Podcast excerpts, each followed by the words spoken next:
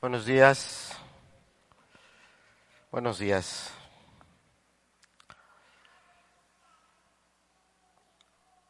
Los que estamos hoy aquí, es gracias a Dios por su voluntad, por el amor y la misericordia que Él tiene para cada uno de nosotros y también con un propósito muy claro el Señor nos trae para que podamos escuchar su palabra. Bien decía el hermano que, importante es que, que sea Dios el que tome el control, ponga en orden nuestros pensamientos, porque como predicadores tenemos, tomamos el tiempo para estudiar el texto, para preparar el mensaje, pero hay muchas, muchas ideas que están este, en nuestra cabeza, pensamientos, y de repente se hace ahí una, una revolución. Ha sido una semana intensa, diría yo, por varias razones, una semana en la cual varias escuelas tuvieron sus graduaciones, Probablemente algunos de los presentes estuvieron en algunas de ellas, algún familiar. Tal vez alguien te invitó para que acompañaras a alguien que se graduaba.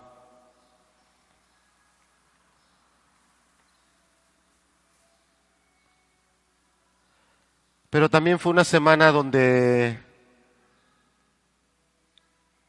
una familia entre nosotros, una familia que tiene años de ser parte de la iglesia, pues ha atravesado un momento complicado, difícil por la partida de nuestra hermana Antonia Juárez.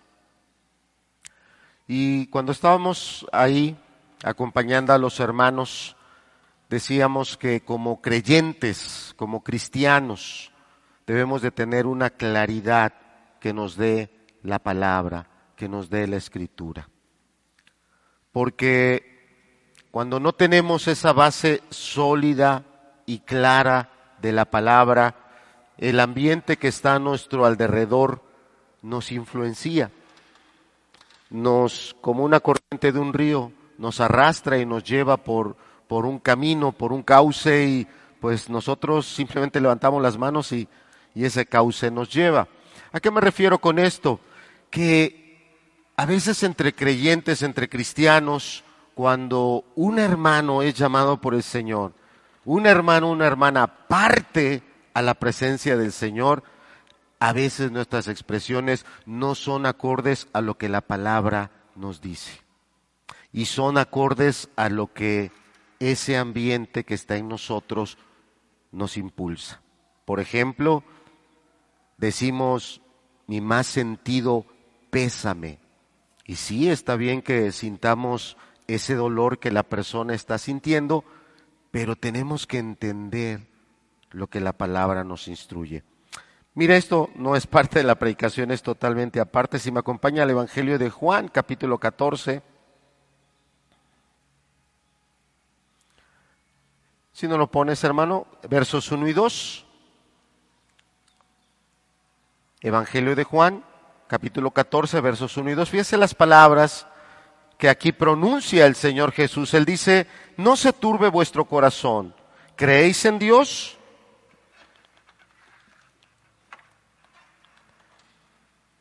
No se turbe vuestro corazón, ¿creéis en Dios? ¿Qué más dice? Creed también en mí. Verso 2. Fíjese las palabras que está diciendo el Señor Jesús en la casa de mi Padre. ¿Quién es el Padre de nuestro Señor Jesús? El Todopoderoso, ¿ah? Es Dios.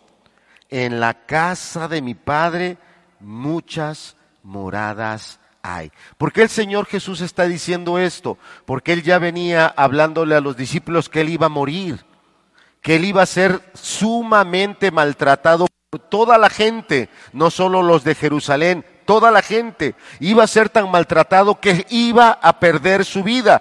pero él dijo, nadie me la quita, yo con gusto la doy por ustedes. Y cualquiera puede decir, bueno, pues va a morir y va a regresar a la casa de su padre. Y bueno, pues él, pero nosotros, ¿qué de nosotros? Y las palabras que él dice, en la casa de mi padre muchas moradas hay. Si así no fuera, yo os lo hubiera dicho. Y fíjense cómo termina este versículo. Voy pues, ¿a qué? ¿A preparar qué? Morada. Voy pues a preparar lugar para vosotros. Y en estos días que acompañábamos a nuestros hermanos, a la familia eh, Ramírez Juárez, teníamos en claro que nuestra hermana cambió su domicilio. Dejó de estar viviendo en un domicilio allá en la comunidad de Coayucatepec y pasó a estar en la morada de su padre. Pero eso no es todo lo que dice eh, eh, el capítulo 14, habla de, varias cosas. Verso 28, si, me, lo, si lo puedes poner, este Kevin, por favor. Fíjense lo que está aquí instruyéndonos el Señor Jesús. Es muy importante este versículo. Habéis oído que yo os he dicho, voy. ¿A dónde dijo el Señor que Él va? a la casa de su padre. ¿Sí es cierto? Fíjese cómo dice, habéis oído que yo os he dicho, voy y vengo a vosotros.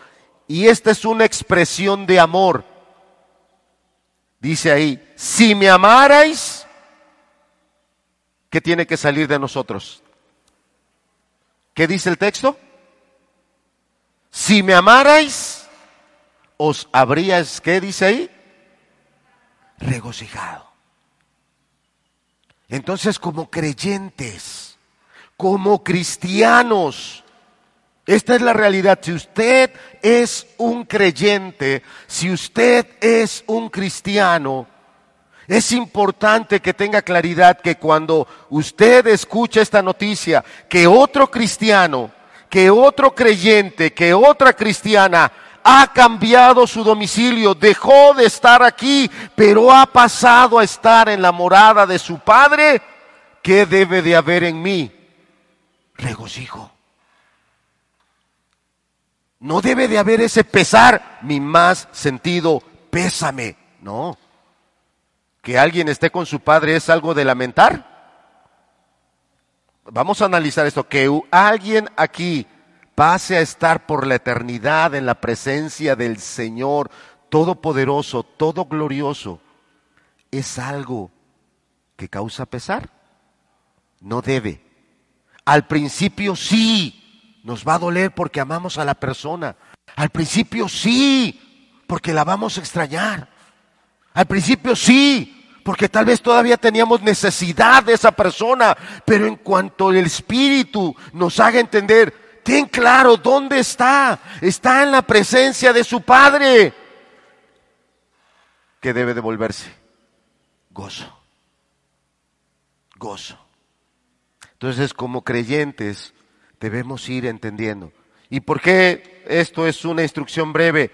Porque estamos en un tiempo complicado, difícil, donde tal vez algunas personas después de un tiempo amplio y su cuerpo desgastado por una enfermedad y que ese hermano, esa hermana se ha llamado a la presencia del Señor, puede ser entendible. Pero hay otras personas que, que no. El mismo día que estábamos acompañando a los hermanos, ese mismo día murió un conocido, un hermano, diría yo, de otra iglesia me enviaron la invitación para ir a acompañar a la familia y por estar con los hermanos en Coayucatepec no pudimos ir en ese momento, pero el otro día, temprano, nos alistamos y fuimos y, yo agarré la Biblia. Yo dije, bueno, yo no soy de esa iglesia, él tenía, este hermano tenía muchos años de estar en otra iglesia, yo sé que va a haber otro pastor, yo sé que va a haber otras personas, pero, pero yo quiero llevar una palabra de parte de Dios. Y, Dios nos había dado este capítulo 14 del Evangelio de Juan porque ahí dice, mi paz os dejo, mi paz os doy. Y el Señor Jesús estaba hablando de paz, paz que Él da en ese momento en el que Él iba a ser quitado, paz en el momento que alguien parte, paz en el momento que un ser amado ya no va a estar con nosotros. Y el Señor Jesús dice, mi paz os dejo. Qué importante es que podamos llevar esta palabra a aquellos hermanos que están en ese momento eh, enfrentando ahora esta situación de que un ser amado ha sido llamado a la presencia del Señor y qué importante es llevarle esta palabra y decirle, no es mi palabra, no es mi deseo, es la promesa que Dios dejó para ti. Él dijo, mi paz os dejo. Y Dios va a traer esa paz sobre ustedes. ¿Y Dios cumple su palabra o no la cumple? La cumple. Entonces al otro día tomé la Biblia y dije, yo sé que no soy el pastor de esa iglesia, yo sé que alguien más va a estar ahí, pero yo quiero llevarles una palabra de parte de Dios. Y no hubo oportunidad, no hubo oportunidad porque hubo otras personas que se levantaron y con la palabra de Dios estuvieron dando consuelo. Hubo un joven, un joven, un abogado, que hace poco ellos tuvieron una situación difícil. Una hermana carnal de ellos murió en un accidente, muy joven ella, muy joven. Madre, sus pequeños quedaron. Y él mismo se paró al frente y él dijo, ustedes saben que hace poco nosotros también enfrentamos una situación difícil. Y agarró la palabra y empezó a hablar de Dios, de sus promesas, de la eternidad, empezó a hablar que aprendamos a confiar en Dios y habló a, era su tía la que había perdido a su esposo. Ahí estaban sus primas y les habló con todo el corazón, pero con la palabra. Y estuvo orando por ellos. Al final, en un momento que pude, yo me acerqué y lo abracé a este joven, a este abogado, y le dije, ¿cómo me ha bendecido lo que tú predicaste? Cómo me has traído consuelo a mi corazón. Le dije, sigue siendo humilde a lo que Dios está haciendo en ti. Sigue siendo sensible a que en estos días Dios quiere traer consuelo. Y lo abracé con todo mi corazón. Y de ahí salimos para estar con los hermanos. Son tiempos difíciles, son tiempos donde qué importante es como cristianos tener una base sólida y si después se entera que algún otro de nosotros, algún otro creyente parte, sí lo vamos a sentir, sí lo vamos a llorar, pero se debe de producir lo que el Señor dijo, gozo. Él dijo, tú deberías gozarte porque yo te he dicho, voy con mi Padre. Y en su momento por la obra del Espíritu y con una fe sólida, sí se produce ese gozo. Es algo muy aparte de la predicación, ojalá que esto lo puedan quitar. Bien, vamos al Evangelio de Juan, capítulo 7, regresamos, estábamos en el 14. Evangelio de Juan, capítulo 7. Vamos a estar meditando de los versos 25 al 31. Estaba escuchando en un curso de consejería bíblica a un predicador que es misionero, viene de otro país, no su idioma natural no es el español, pero él no ocupaba de traductor a pesar de su acento, porque él es de otro país, él hablaba un español fluido, con, cierto acento que de repente hace que, fuera un poquito más, más atractivo el estarlo escuchando, porque de repente algunas palabras las pronunciaba un poquito, diría yo, simpático. Y, y este, este pastor, este predicador, en este curso de consejería, él estaba diciendo que ahí le llamaba mucho la atención porque de donde él viene, eh, no es algo que se acostumbre mucho. Y él decía, allí en la comunidad donde estoy, cualquier enfermedad, cualquier problema de salud, las personas inmediatamente te llevan, dicen, mira, tómate este té, con este té se te quita eh, eh, la gripa. Mírate, tómate este té, con este té se te quita la tos. Mira, tómate este té, con este té se te va a quitar este dolor. mira, este, te preparé este otro té, con este té te va a ayudar para esto. Y él dice, los mexicanos tienen té para todo. Estás enfermo y luego, luego alguien te lleva un té. ¿Será cierto, hermanos? Sí, ¿verdad? Y yo no había pensado eh, eh, en la ilustración que él tomó del té y me bendijo tanto cuando yo estaba oyendo a este, a este conferencista y dice, eh, ¿y qué es el té?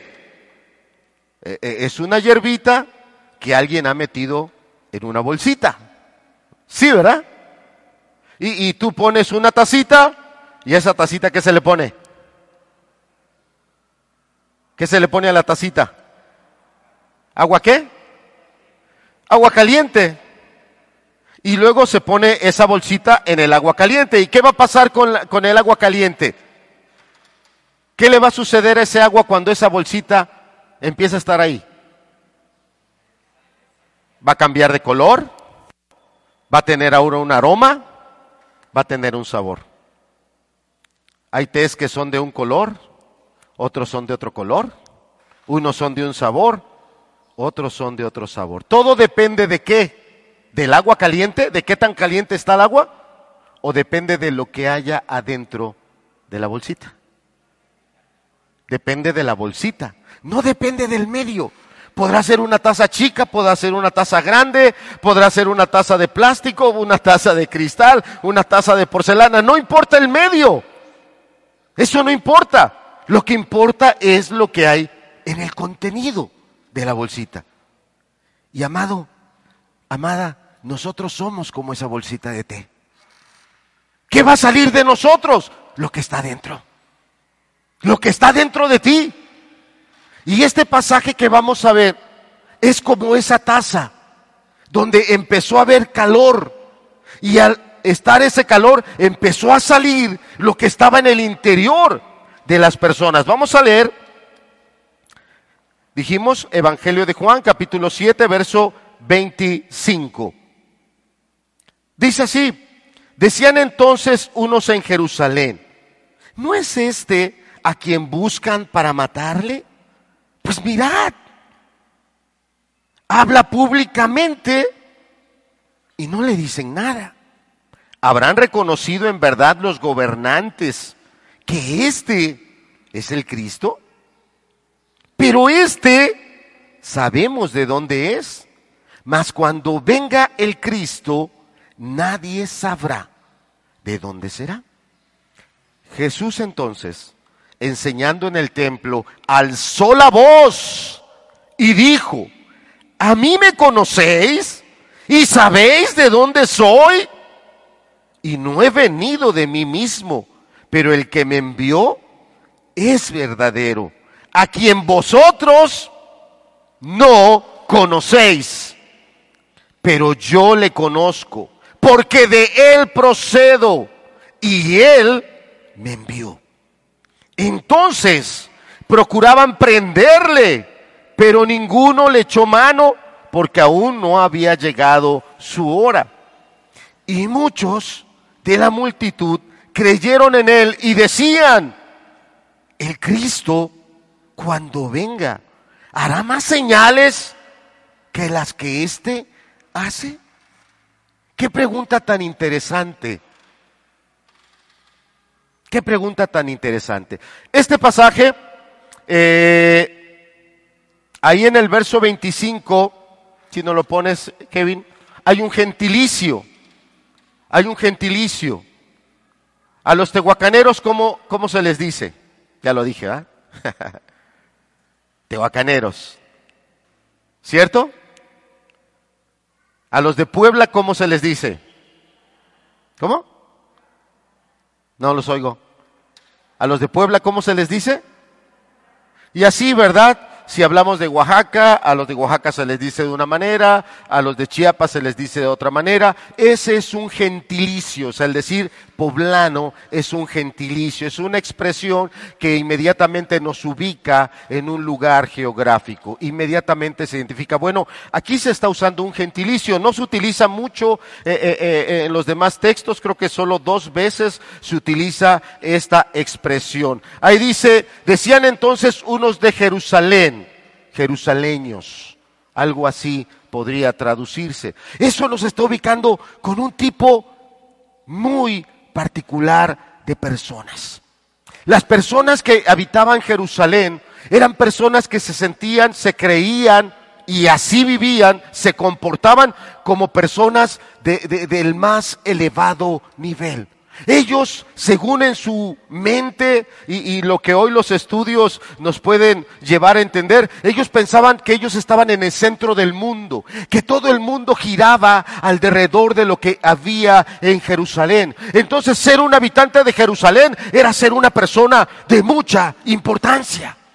Vivir ahí era estar en la cima del mundo. Y ellos como miraban a las demás personas, las miraban como inferiores las miraban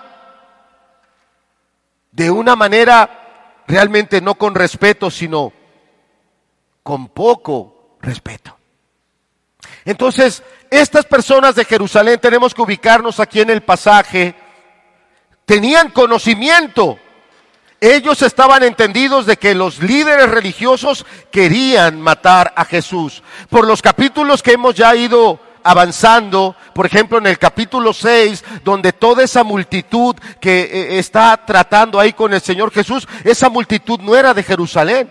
Esa multitud era de otras comunidades. Esa multitud del capítulo 6 eran de otras regiones, pero no, no eran de Jerusalén. Pero también tuvieron un momento complicado con Jesús y claramente en el capítulo, eh, el capítulo 6, verso 66, se nos dice que abandonaron al Señor Jesús. Discípulos de Él lo rechazaron y dijeron, no, no, no, no, no. El estándar que tú estás poniendo y la, la, vida que tú quieres que vivamos es algo muy complicado. Nosotros no queremos una vida complicada. Y regresaron a la vida y a las acciones de antes. Pero era gente de otras comunidades, no era la gente de Jerusalén. Y el Señor Jesús les dijo, ustedes me quieren matar. Y, ellos decían, no, no, no, ¿cómo que estás diciendo que te queremos matar? Y, y las reacciones de ellos fueron muy fuertes. Vea la diferencia de la gente de Jerusalén. Verso 25. Decían entonces unos de Jerusalén, ¿no es este a quien buscan para qué? Ellos estaban entendidos. Estaban entendidos que sus gobernantes, los líderes religiosos, tenían una sola intención para con Jesús. Ahora, tenemos que conectarnos también, ya, ya, ya, nos conectamos con el capítulo 6 del Evangelio de Juan, ahora vamos a conectarnos con el capítulo 5. En el capítulo 5 está el acontecimiento que provocó el rechazo de los líderes religiosos de Jerusalén. Y en el capítulo 5 está el acontecimiento por el cual ellos tomaron esa determinación. Hay que matar a este hombre.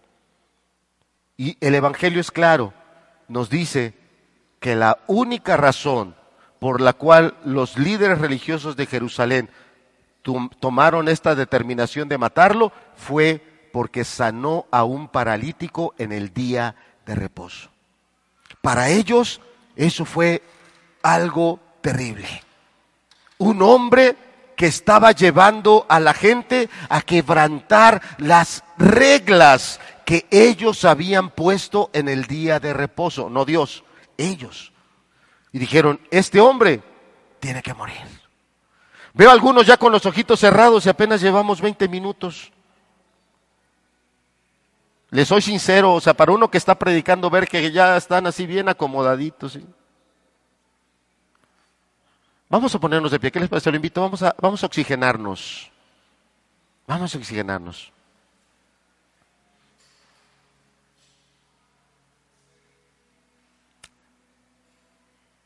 Qué importante es, es aprovechar, porque son días difíciles, de verdad. Son días complicados. Y, cada, y yo le decía hace rato, estamos aquí Ah, no, porque yo tenía ganas de ir allá a la reunión. No, no, no. Estamos aquí porque el Señor tuvo misericordia de nosotros. Estamos aquí no para que me vengas a escuchar a mí porque yo nada soy. Estás aquí porque Dios quiere que oiga su palabra. Él tiene interés en ti. Pongamos todo de nosotros. Yo sé que no siempre es fácil seguir una predicación, pero vamos a hacer el esfuerzo. Siéntese, por favor. Entonces, fíjese que, según esta gente, qué gran falta cometió el Señor Jesús, sanar a una persona en un día de reposo. Y de ahí, inmediatamente, se levantó ese plan vamos a matar a este hombre. Hemos empezado, ya hemos transitado 24 capítulos de, de, este capítulo, 24 versículos de este capítulo 7, y al principio vemos a los propios hermanos carnales del Señor Jesús en contra de él, incrédulos a él, empujándolo. Ah, ¿te quieres dar a conocer? Pues ándale, ya vete a Jerusalén, ándale, ya manifiéstate, anda, ya veías tus grandes obras. La actitud de ellos hacia, su propio hermano, carnal, no era la correcta. Y hermano, hermana, y, a todos los que nos están escuchando, a, los que están aquí a través de la transmisión o a los que después van a estar eh, eh, oyendo esto a través de, las páginas o las redes donde esto se sube. Este es un capítulo desde el 6 y el 7. Es un capítulo de sumo interés. ¿Por qué? Porque claramente capítulos como este nos hablan que el Señor Jesús tuvo más hermanos. Hijos de José e hijos de María. Eso es lo que la Biblia, la Escritura claramente nos dice que hubo más hijos. En el capítulo 6, claramente aquella gente que era de la zona donde el Señor Jesús se había criado y él vivía, claramente dijeron, ¿no es este el hijo de José? ¿No es este el hijo de María? ¿No están sus hermanos y sus hermanas? ¿No los conocemos? Ellos los conocían. Este texto es claro que del capítulo 6 era gente que eh, eh, había sido más cercana a Jesús y tenían más referencias de él. Estos no. Veamos lo que dice eh, los siguientes versículos, versos 26 y 27. Pues mirad cómo estaba hablando el Señor Jesús, dice de manera pública. Pues mirad, habla públicamente y no le dicen nada. ¿Habrán reconocido en verdad los gobernantes que este es el Cristo? Verso 27, es el momento, eh, mire, el verso 27 es como si pasara esto. Yo agarro algo que digo que no me es útil y lo desecho. Y el verso 27 es la expresión verbal de cómo ellos estaban despreciando a Jesús. Dijeron, para afuera. Este no nos sirve. Verso 27 dice, pero este sabemos de dónde es. Con esa expresión, ellos eh, tenían alguna información de Jesús, no tan amplia como la, como la que se da en el capítulo 6. La gente del capítulo 6, ya dijimos, era gente que era de la zona donde el Señor Jesús se había criado. Y por eso ellos de inmediato identificaron, conocemos a su padre, conocemos a María, su mamá, conocemos que tienen más hermanos y hermanas, conocemos a su familia. Ese es un texto, hermano, hermana, muy importante, porque la palabra con claridad nos aporta información sobre la familia de Jesús, su padre, su madre, María. Lo que dice la palabra es verdad.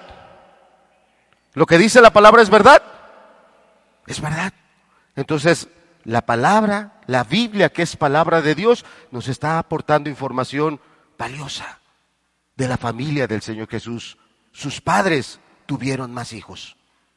Dicho en el vocablo de nosotros, medios hermanos del Señor Jesús, pero hermanos completos entre ellos, hijos de José, hijos de María.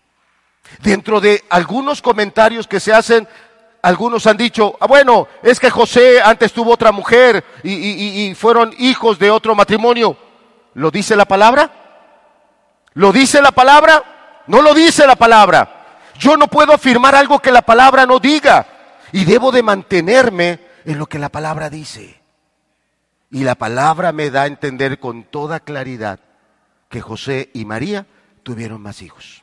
Esa información este grupo de personas no la tenía. La gente de Jerusalén, ya le dije, ellos sentían, pensaban que ellos estaban en la cima del mundo, que eran las personas más importantes, que ahí era donde estaba la verdadera vida. Y cuando vieron a Jesús, cómo hablaba, el denuedo, la gracia con la que él hablaba, lo primero que, que ellos dijeron, pero este no fue a ninguna escuela importante. Pero este no trae ni ningún reconocimiento como los otros que se han pasado toda la vida estudiando. ¿De dónde sabe este estas letras? Y lo veían con desprecio y lo veían con desdén. Y aquí dice eh, eh, en el capítulo 7, en los versículos anteriores, que el Señor Jesucristo estaba en el templo. Si no me equivoco, es en el verso 14. Si nos lo pones, Kevin, por favor, capítulo 7, verso 14. Estamos valorando ahorita las reacciones de estas personas hacia Jesús, las reacciones de los habitantes de Jerusalén, los jerusaleños, si así se pudiera traducir. Dice en el verso 14, mas a la mitad de la fiesta subió Jesús al templo y ¿qué hacía? ¿Qué dice ahí que hacía? Recuerde que Jesús tenía poder para sanar. Recuerde que a las personas les llamaba mucho la atención eso que Jesús hacía, que sanaba, que echaba fuera demonios, que daba la vista a personas ciegas, que, que, daba nueva estructura, fuerza a los huesos, a personas paralíticas. Amado, las personas son atraídas por los milagros de Jesús. Las personas con los milagros de Jesús no tenían problema. Con los milagros de Jesús iban rápido y, con gusto estaban ahí donde estaba en ese momento aconteciendo milagros. Pero Jesús necesitaba predicarles la verdad de Dios. Jesús necesitaba hablarles la verdad del Evangelio. Pero no estamos dispuestos. No siempre nosotros somos dóciles a ser enseñados. Llamado por eso a veces el sueño nos vence. Por eso a veces, fácil, empezamos a descuidar eh, una predicación. Yo sé que en algún momento los predicadores tenemos esa fluidez y esa facilidad. Yo sé también como predicador que a veces algunas predicaciones no son más complicadas, pero no es nuestra palabra, es la palabra de Dios. Y si yo estoy entendido de que esa persona me va a hablar algo de Dios, yo debo de hacer todo mi esfuerzo por estar atento a esa palabra, no a la del hombre, sino a la palabra de Dios.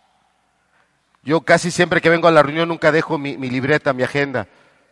Y sea quien sea que predique, siempre estoy tomando un apunte, siempre. Yo mismo me estoy obligando, debo de aprender. Ahí hay algo que Dios tiene para mí. ¿Y sabes por qué? No porque te lo diga yo, sino que la misma escritura dice eh, eh, eh, en el libro de Isaías capítulo 55 que la palabra de Dios es como la lluvia que riega la tierra, que nunca volverá. ¿Qué? Que la palabra de Dios nunca volverá vacía, sino que hará y cumplirá el propósito para el cual Dios le envió. Entonces Dios tiene para usted una palabra. Por eso la, escritura dice, el que tiene oídos para oír, ¿qué? Pero eso no, no es algo mecánico, sí, pues tengo orejas y oigo. No, no, no es. ¿Qué tanto yo estoy poniendo atención? ¿Qué tanto yo estoy afinando mi oído realmente para estar trayendo a mí lo que Dios yo quiere que yo oiga? ¿Cuántos de nosotros batallamos con la alarma de las seis de la mañana? La pones a las seis para levantarte a las ocho. ¿No?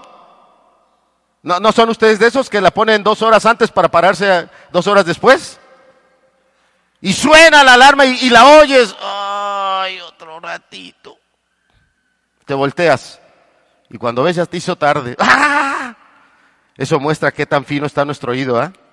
¿Qué tanto nosotros obligamos a todo nuestro cuerpo a obedecer a lo que está entrando por nuestro oído? ¿O qué tanto somos así de caprichosos? No, no, no, no. Sí, ya lo oí, ya lo oí, pero no la voy a obedecer.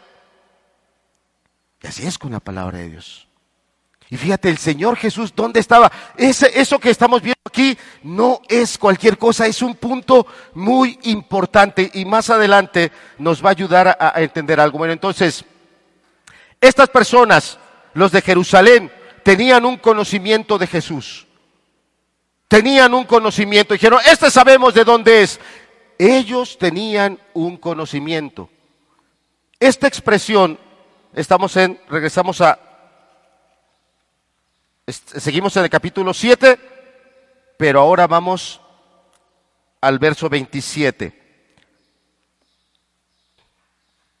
Fíjese lo que expresan estas personas acerca de lo que ellos conocen de Jesús. Esto es muy importante. Pero este, sabemos, ¿qué dice ahí? ¿De dónde es? Esa es una expresión despectiva. Así como tomé el papelito y dije, e, el, verso 27 es literal. Ellos están tomando a Jesús y están diciendo, este no me sirve. Este no me sirve. Es bien importante la parte final del texto, mas cuando venga el Cristo, el Mesías, el Salvador, mas cuando venga el Cristo, ¿qué dice ahí? Aquí estamos viendo de manera escrita una mala teología. Ellos estaban tomando de, de, algún pasaje de Isaías y lo estaban aplicando mal. Y también se estaban tomando de otro pasaje del profeta Malaquías. Vamos, si nos ayudas, Kevin, Malaquías capítulo 3. Por favor, usted hágalo en su Biblia.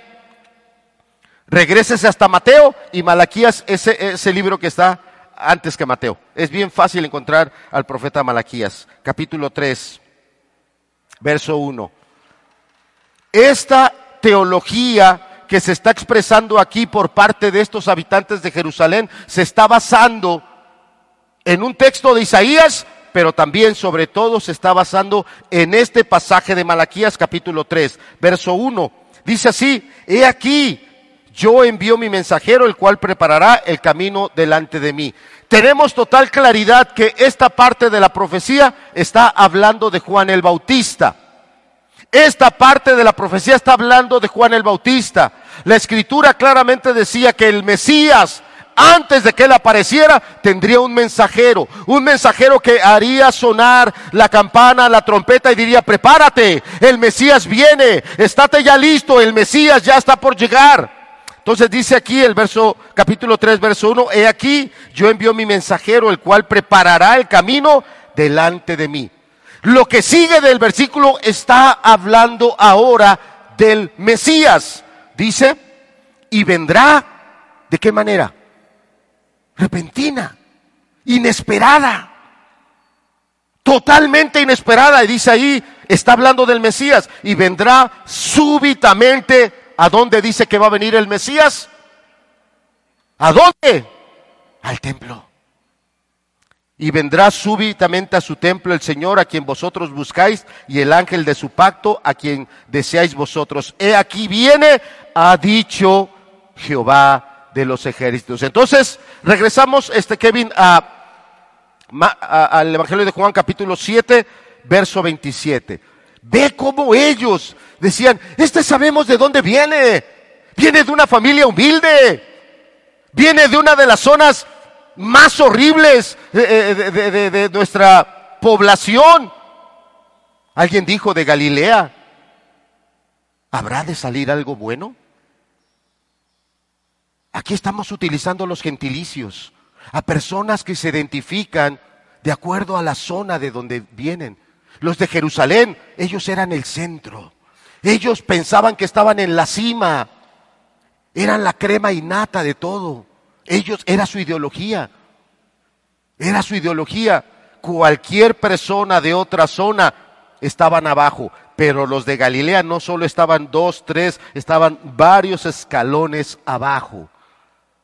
Por eso cuando ellos decían que este carpintero que se estaba levantando era de Galilea, dijeron, ¿para qué? Pero lo mismo pasa el día de hoy. Está más que probado que Jesús es el Mesías, pero sigue habiendo personas y podemos estar sentados aquí que para mí Jesús no es el que me va a decir cómo vivir. No es el que me va a dar mandamientos de cómo ser como, cómo debo ser como hombre, cómo debo ser como mujer, como varón, como mujer, como esposo, como esposa, como joven, como creyente. No, no, no, no, no, no, no, no. Igual que ellos, puedo tomar todo lo que Jesús es, dijo, y lo desecho. Al final vamos a poner un video, e, está traducido porque está en hebreo. Son jóvenes que están en estos días, no crea que se grabó hace dos mil años, no crea que se grabó hace 20 años, es un video reciente de personas allá en Israel, allá en Jerusalén, que toman la Biblia y toman el pasaje de Isaías 53, que cualquier cristiano con toda claridad sabe que Isaías 53 es un texto mesiánico. Y van con gente que vive el día de hoy en Jerusalén y le dicen, ¿tus rabinos te han enseñado este texto? ¿En tus reuniones en la sinagoga te han explicado este pasaje? Y ellos dicen, no, nunca, nunca nadie me ha enseñado esto. Y después de estarlo leyendo, porque los que están haciendo el programa abren la escritura y van al pasaje y le dicen, bueno, de lo que leímos, que te está hablando de todas las características del Mesías, a lo largo de la historia hay un personaje al que tú puedas decir, este es el Mesías. ¿Qué crees que pasa? El día de hoy siguen sin ver a Jesús como el Mesías. Exactamente eso lo que te he estado haciendo con esta servilleta, lo han agarrado no solo en este momento histórico, donde dijeron, ah, a volar, a volar, a volar, no, no, no, ¿para qué queremos a, ese Galileo? No, no, no, olvídate. Desde esa fecha hasta el día de hoy, allá no se habla del Mesías, a pesar de que eso está en la escritura. Si tú ves la cantidad de personas que entrevistan, sorprende qué tan pocos son honestos y dicen, bueno, si hay un personaje en la historia que puede decirse que es el Mesías y dicen su nombre, Yeshua. Pero ¿cómo les costó trabajo? Pero tú estás igual. Tú estás igual. ¿Crees que Jesús solo es un personaje que está recluido aquí? ¿Crees que Jesús solo está encerrado en estas letras? Que medio sale cuando lo abres y queda atrapado cuando lo cierras. No conoces a Jesús. No lo conoces. Estas personas tenían un conocimiento parcial de Jesús, a medias, a medias. Conocían un poco. Mi pregunta ahora a ti es, ¿usted qué tanto lo conoce? Usted que tanto lo conoce. Porque te puedo poner un video de gente en Jerusalén, sí, sí, es que ellos por el judaísmo, ellos por sus tradiciones, sí, ellos, este, sí, es triste cómo, cómo han escondido ese pasaje que está ahí en el libro de Isaías, pero no lo enseñan, no lo abren, porque no quieren que la gente voltee los ojos a Jesús y tú podrás señalarlos a ellos. Pero ¿qué pasa con usted? ¿Qué pasa contigo, amado? Con los que están escuchando a través de la transmisión o los que, los que escucharán la enseñanza después, porque va a quedar ahí grabada. ¿Qué pasa contigo? ¿Qué tanto conoces a Jesús? ¿Qué tanto de veras has tomado su palabra, sus mandamientos y has dicho, este es mi alimento, aquí está mi vida? Y a lo mejor, igual que esta gente de Jerusalén, lo que tú conoces de Él es muy poquito, es muy limitado. Veía otro video de un predicador allá en Canadá. Ya, ya, ya he visto algunos otros videos de este predicador allá en Canadá. Y él estaba afuera de un hospital predicando el Evangelio. Y pasó una mujer que venía con su carreola. Y la mujer le pidió que le diera el micrófono y, el predicador, con, con respeto, con libertad, le cedió el micrófono y ella dijo, empezó a criticar la predicación que estaba haciendo este pastor. Que, que, le decía a la gente que se tenía que arrepentir de sus pecados, que le decía a la gente que debería rendirle su vida a Dios y vivir ahora la vida de acuerdo a los principios de Dios. Dijo, no, yo estoy en contra de eso. Yo creo que Dios es solo amor y lo que le hace falta a este mundo es un evangelio de solo amor donde nos abracemos y hacemos, hagamos a un lado todas nuestras diferencias y hagamos a un lado todas esas cosas que están señalando y, y solamente nos basemos en ese amor y vamos a abrazarnos porque así dice la palabra que Dios es amor. Y el predicador le dijo, mira, vamos a ver lo que dice aquí la palabra. Y el predicador con amor le empezó a mostrar varios pasajes donde Dios mismo está mandando cómo se debe de predicar el Evangelio, cómo se debe de redarguir del pecado. Y, y, la joven siguió y es que no, y es que no, y es que no, y es que no, y es que no. Y se fue. Y el pecador dijo, esa es la gente que hace, que hace mal. Porque están viendo solo una parte de Cristo. Solo quieren un Cristo que les acomode, un Cristo que no los meta en complicaciones con la demás gente, un Cristo que, que embone con todo y no genere dificultades con nada. Eso no es lo que dice la palabra. El punto es, ¿qué tanto conoce usted a Cristo? ¿Qué tanto? Porque cuando Pedro está con los demás apóstoles y el Señor Jesús les dice en el capítulo 6, ustedes también se quieren ir. Pedro dijo dos cosas. La frase tan famosa que él dijo, Señor, ¿a quién iremos? Solo tú tienes palabras de vida eterna, pero después dijo, nosotros sabemos que tú eres el Cristo y conocemos. Hablaba de dos cosas. Uno es el conocimiento. Ellos por la escritura ya habían encontrado los pasajes que claramente señalaban que Jesús era el Mesías. Lo escrito señalaba a Jesús como el Mesías, pero no solo fue lo escrito, era la vivencia que ellos tenían con Él. Conocemos. ¿Cuál es tu vivencia con Jesús? ¿Cuáles son tus experiencias reales a través de la comunión que estás teniendo con Él? Le decía que fui acompañar un poco a una familia de, de un hermano de otra iglesia. Escuché a ese abogado con la palabra dar consuelo, con la palabra mostrar dónde está este amigo y hermano que partió. Y de repente él dijo, Aquí se queda el micrófono abierto para cualquier persona que quiera pasar y quiera dar unas palabras.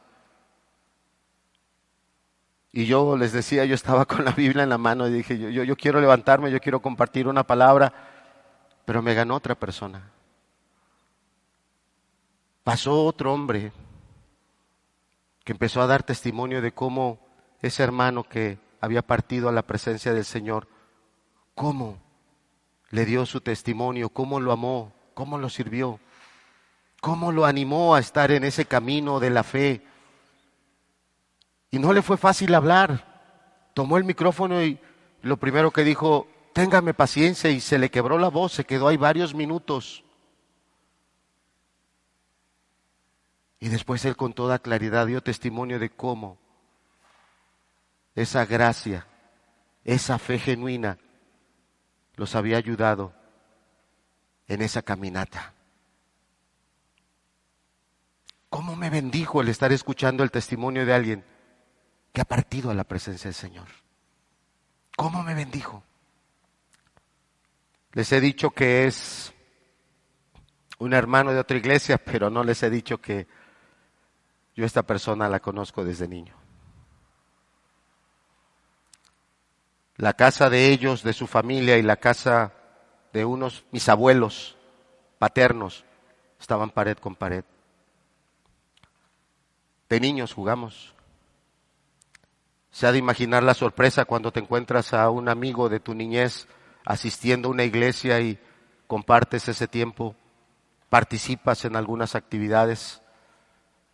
Y hablando con mi esposa le decía, ¿Te acuerdas cuándo fue la última vez que lo vimos? Era un profesor de una escuela de aquí. Y fue justamente en un velorio. Y él estaba con otro grupo de hermanos cantando y cantando y cantando y cantando y cantando alabanzas. Acababa una alabanza y vamos a cantar otra. Acababa esa y vamos a cantar otra. Eso viene de un corazón que conoce a su Señor. Eso viene de un corazón que conoce, como decía el apóstol Pedro, no solo lo que sé, sino yo te conozco. Y regresamos a la ilustración de la bolsita de té. Las circunstancias van a cambiar. Habrá circunstancias donde me está yendo bien, estoy bien. Y, ahí llevo mi cristianismo, ahí voy viviendo. Pero de repente las circunstancias cambian. Las cosas se ponen difíciles. Y entonces, ¿dónde quedó mi fe? ¿Dónde quedó mi cristianismo? ¿Dónde queda ese corazón que está convencido de lo que dice la palabra? Nada tienen que ver las circunstancias. Eso ya estaba en tu corazón, esa incredulidad ya está metida ahí, esa rebeldía ya está metida ahí. Entendemos que en este pasaje donde el Señor Jesús está hablando con estas personas, pudiera decirse que ya solo está Jesús y los doce apóstoles. Y recuerda, recuerde, entre ellos estaba Judas. Y aunque él en ese momento todavía pasaba como un discípulo, pero realmente su corazón ya no estaba con Cristo. Sus intereses de él ya iban por otro lado. Vamos al verso 28. Ya vimos la actitud de estas personas hacia Jesús. Tenían un conocimiento parcial, había mucha vanidad en ellos, mucha soberbia. Se consideran gente muy especial, gente de una altura muy exclusiva. Amado, amada, considera si no te está hablando Dios, que tú te consideras alguien de otra mente. No, yo no soy de esa mente. Esta gente es gente religiosa. Esta gente es gente cuadrada, de mente chiquita. No, no, no. Yo, yo ya soy de otra mente. Mi vida va a estar en otros niveles. Es lo que dice claramente estos versículos, esta gente de Jerusalén. Y Jesús da su respuesta a ese conocimiento parcial, a ese conocimiento muy particular que ellos tenían, no porque Dios se los hubiera eh, eh, eh, escondido, sino porque era lo que ellos querían agarrar. Es como cuando te sirven un plato de comida y, disculpa que lo diga así, lo voy a decir con una palabra que mi mamá decía, eres melindroso. No sé si lo conozcas. Y te sirven el plato de comida, todavía no empiezas a comer, o sea, todavía no te lo llevas a la boca, todavía no tomas el bocado, pero ya le estás quitando esto, ya le estás quitando esto, ya le estás quitando el otro, ya esto, ya aquello. Eres melindroso. Dice una anécdota, le, he contado, que un día estaba un ateo, había citado a una conferencia y el ateo estaba dando todos sus argumentos para no creer en Dios, para no dejarte engañar por la religión. Y era un ateo que tenía mucho empuje. Y después de un buen rato deja el micrófono abierto y dice, si alguien tiene una pregunta, ándele, venga, hágame su pregunta, lance su mejor pregunta y pone el micrófono abierto. Y la anécdota dice que había un cristiano sencillo ahí en la comunidad, un hombre que muchos años había sido un borracho empedernido, un borracho perdido, pero que la gracia de salvación había llegado a su vida y había abandonado su camino de pecado, pero muy recientemente. Y aquel nuevo creyente sube al estrado, va hasta donde está el podio, y, mete la, mano ahí a una bolsa y saca una naranja. Y empieza a pelar su naranjita. Y, el ateo se le queda viendo y bueno, haz tu pregunta. Y el, el creyente tranquilo pelando su naranjita. Y el otro, ándale, estamos esperando, lanza tu pregunta. Pelando su naranjita. Tranquilo. La acabó de pelar y ¿qué cree que hizo? Gajito por gajito. Te estamos esperando, ya haz tu pregunta. Tranquilo, se comió todos los gajitos de su naranja. Sacó su pañuelo, se limpió y tomó el micrófono e hizo su pregunta. Y la gran pregunta fue al ateo, ¿a qué sabe mi naranja? Y el ateo le salía humo. ¿Y yo qué voy a saber si yo no me la comí? Precisamente, ¿cómo te atreves a hablar de Jesús si no lo has probado? ¿Cómo te atreves a descalificarlo si no lo conoces? ¿Lo has probado? Porque Jesús no es solo salvación. Jesús no es solo misericordia. Es juez. Jesús no es solo Salvador. Es Señor. Y Señor quiere decir que se hace lo que Él manda. ¿Eres tú como estos jerusaleños? ¿Solo quieres de Jesús lo bonito? A mí nada más bendíceme. A mí nada más líbrame de las calamidades. A mí nada más líbrame de las desgracias. A mí nada más lléname la cartera. A mí nada más arréglame esto a mí, pero a mí no me vengas a decir que tengo que cambiar de mí. A mí no me vengas a decir cómo debo ahora de vivir. A mí no me vengas a decir en qué orden debo de poner mi proyecto. Allá tú allá. Ve la respuesta de Jesús. Verso 28, gracias Kevin. Jesús entonces, enseñándole el templo al sola voz. Eh, eh, en la traducción española sí está al sola voz. Eh, yo la estaba leyendo en la semana en la versión King James y me, encantó las palabras que usa la King James. Me encanta. Porque lo que aquí se traduce como alzar la voz, en la versión inglesa te está dando a entender que ese tono alto de grito es como el grito de un llanto, como alguien que está llorando a grito abierto.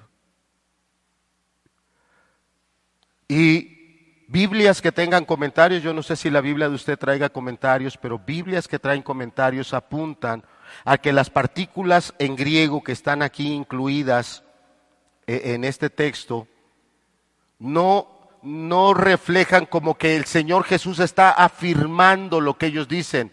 El Señor Jesús no está afirmando, sí, sí, sí, ustedes me conocen. No, no, no. Las partículas del griego dan a entender que cuando Él levantó la voz fue algo así. ¿Crees que me conoces? ¿Tú dices que me conoces a mí? Más bien lo que el Señor Jesús le estaba diciendo, qué ignorante eres. Realmente no me conoces. Y tal vez esas palabras que están ahí son para nosotros el día de hoy. Y Jesús no las está diciendo con enojo, con molestia.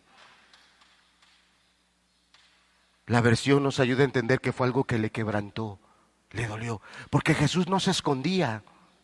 No estaba por ahí en un rincón dando su enseñanza, su doctrina que es del Padre.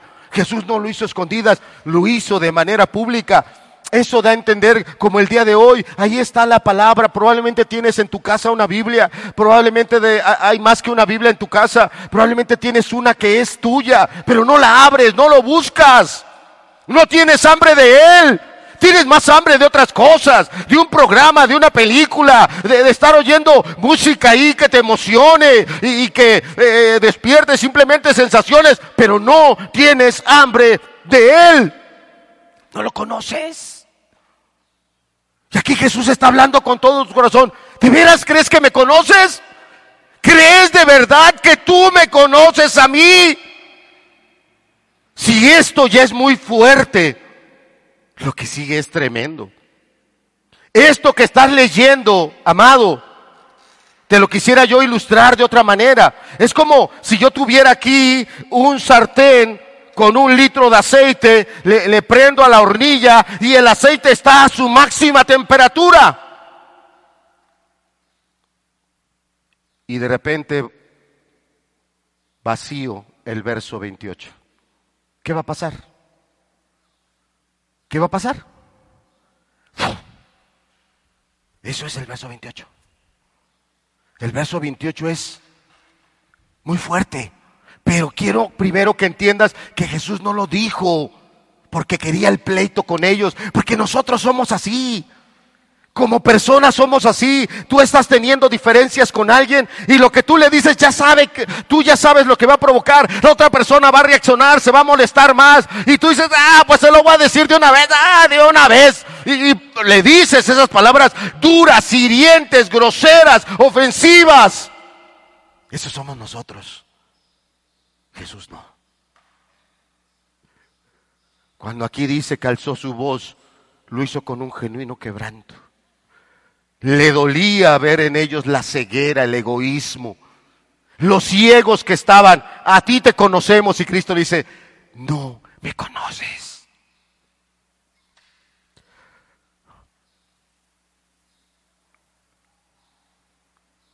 ¿Conoces a Jesús? ¿O ese versículo es para ti, para mí? Qué vergüenza. Llevo tanto tiempo viniendo a una reunión Llevo tanto tiempo con una Biblia y no lo conozco. No lo he conocido como Él quiere que yo lo conozca. Dice,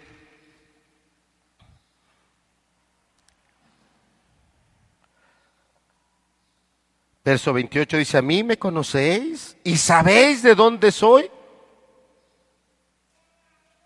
no he venido de mí mismo, porque el que me envió es verdadero. ¿Quién lo envió?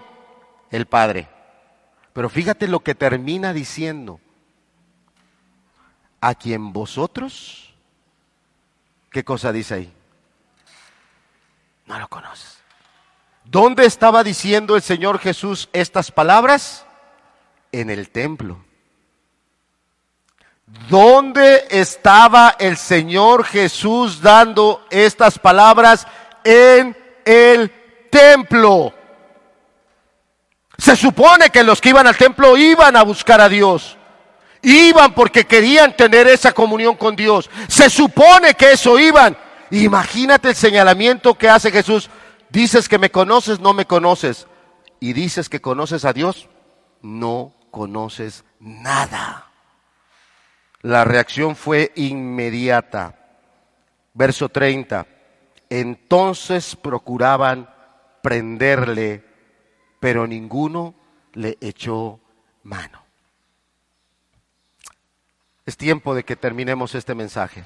No hemos terminado todo el pasaje, pero es tiempo de que terminemos este mensaje.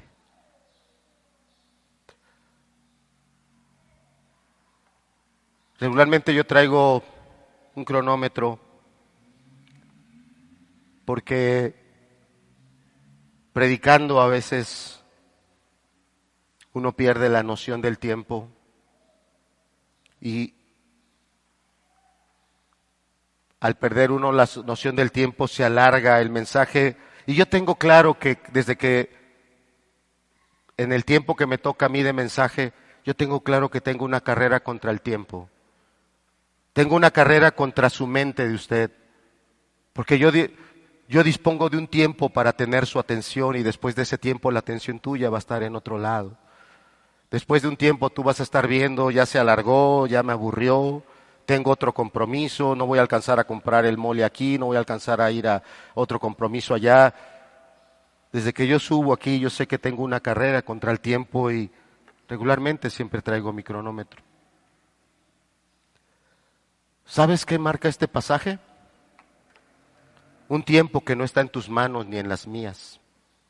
Un pasaje como este nos abre la cortina y nos permite ver que hay algo más allá de lo que tú tienes planeado en tus negocios, en tus actividades, en todas las cosas que tú ya tienes y ya decidiste voy a hacer esto este día, este otro día voy a hacer esta otra cosa, eh, más adelante voy a hacer esto. Un pasaje como este te muestra que hay otra dimensión.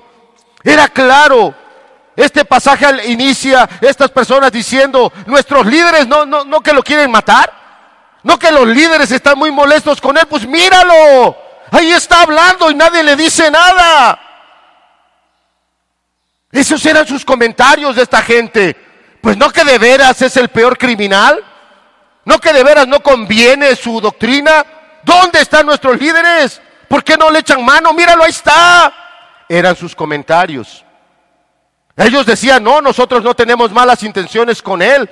Son nuestros líderes. Ellos son los que andan de malosos. Pero cuando Jesús puso el dedo en el gran pecado de ellos, en su vanidad y en su propia ignorancia. Ignorancia por no conocer al Mesías. Ignorancia voluntaria por no ir a la palabra. Ignorancia voluntaria porque yo quiero tomar de Él lo que me conviene, lo que a mí me agrada. No quiero tomar de Él o esas otras áreas. Pero con Jesús es o todo o nada.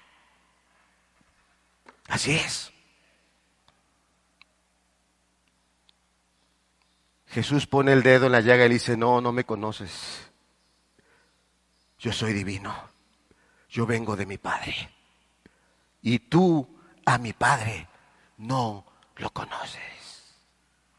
En el templo, en el templo.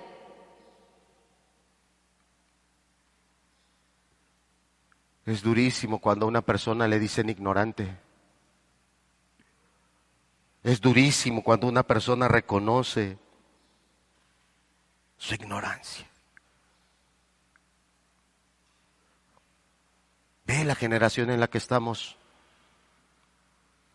Estamos en una generación que de todo se afama, menos de ser ignorante.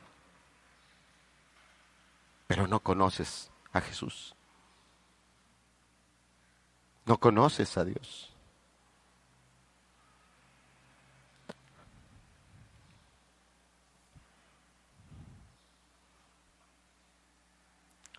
Y este pasaje nos muestra cómo a pesar, dice ahí en el verso 30, entonces procuraban prenderle, pero ninguno le echó mano. Fíjate cómo te viene diciendo, porque aún no había llegado.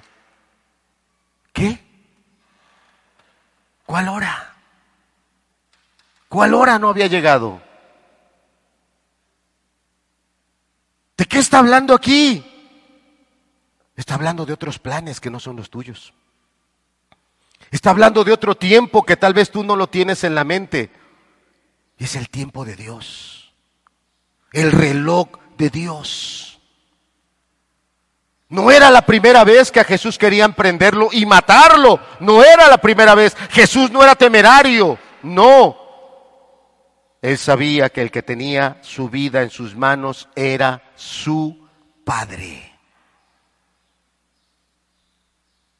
Y aquí nos está presentando una dimensión de algo que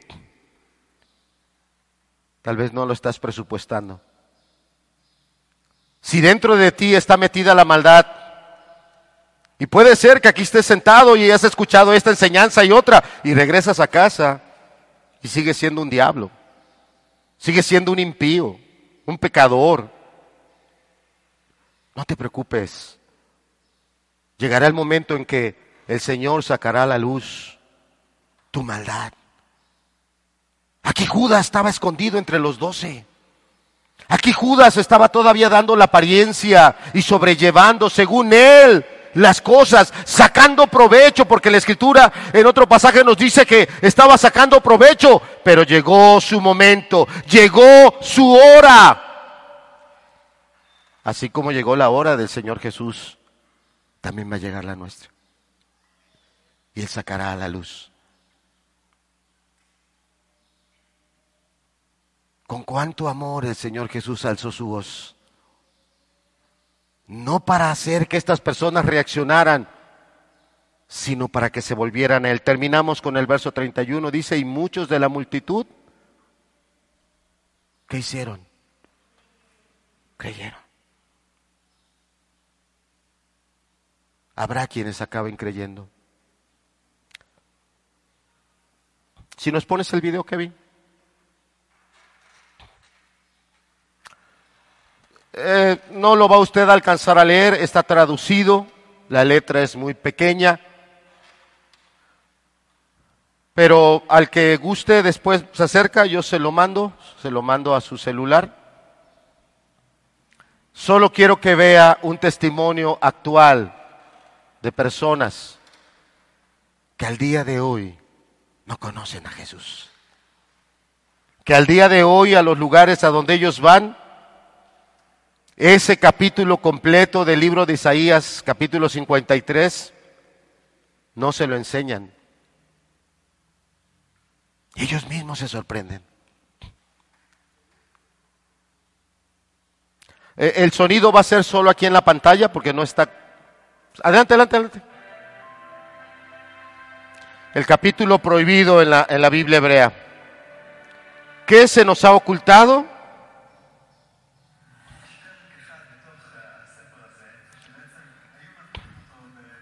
Está hablando con gente judía, está hablando en hebreo. ¿No lo ha escuchado? Le está preguntando a este anciano si, o a esta anciana si quiere ver que está en ese capítulo. Eh, está diciendo que quiere saber que está ahí. No lo enseñan en las sinagogas. Le está diciendo que ese capítulo habla del Mesías y ellos esperan al Mesías.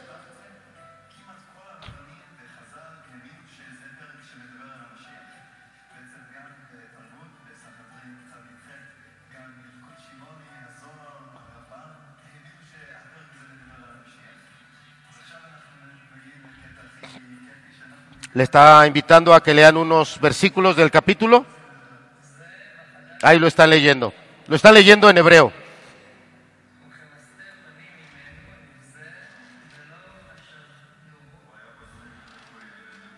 Fue con varias personas, no solo con una.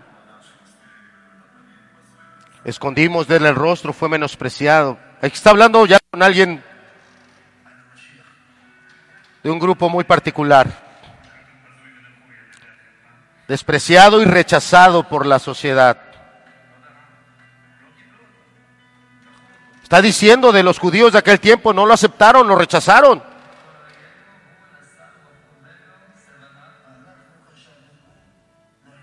¿Están leyendo el versículo 4? Ciertamente llevó él nuestras enfermedades y sufrió nuestros dolores. Está hablando de su muerte en la cruz. Le tuvimos por herido y azotado.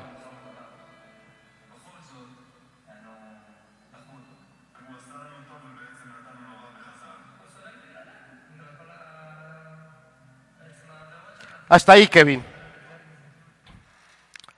Como les dije, al que guste yo se lo puedo enviar para que lo puedan ver en su celular o en alguna pantalla más grande, puedan leer porque es importante leer. ¿Hacia dónde los lleva? Les lleva a preguntar, en lo que usted conoce de la historia, ¿qué personaje de la historia coincide con las características descritas en Isaías 53 del Mesías? ¿Cómo les costó identificar a Jesús? Hubo quienes dijeron, no hay nadie. Pero algunos, aunque le costó, pronunciaron su nombre. Sí, dijo, hay solo uno. Y su nombre es Yeshua. ¿Conoce usted a Jesús? ¿Lo conoces? En esta semana vi dos familias despedir a un ser querido. Y las dos familias fueron bendecidas por Jesús. Y a pesar de ser un momento tan difícil, ayer vi a un esposo despedir a su esposa. Vi a uno de mis hermanos despedir a su madre. Y ahí, donde la acababa de sepultar, el hermano pronunciaba estas palabras, bienaventurada eres, madre. Eres bienaventurada, eres feliz, porque estás con tu Señor. Y ahí lo oía derramando sus lágrimas, alabando a Dios, diciendo, Señor, bendito seas. ¿Conoces a Jesús? ¿Conoces a Dios? Qué fuerte fue esta palabra. pero dicha con tanto amor, con el corazón quebrantado, Jesús.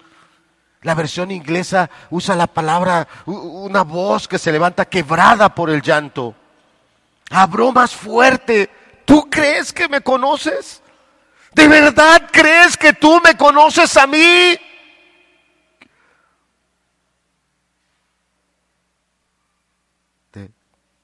deberíamos trasladarnos más adelante cuando Tomás le dice, muestra, Tomás o Felipe, muéstranos al Padre.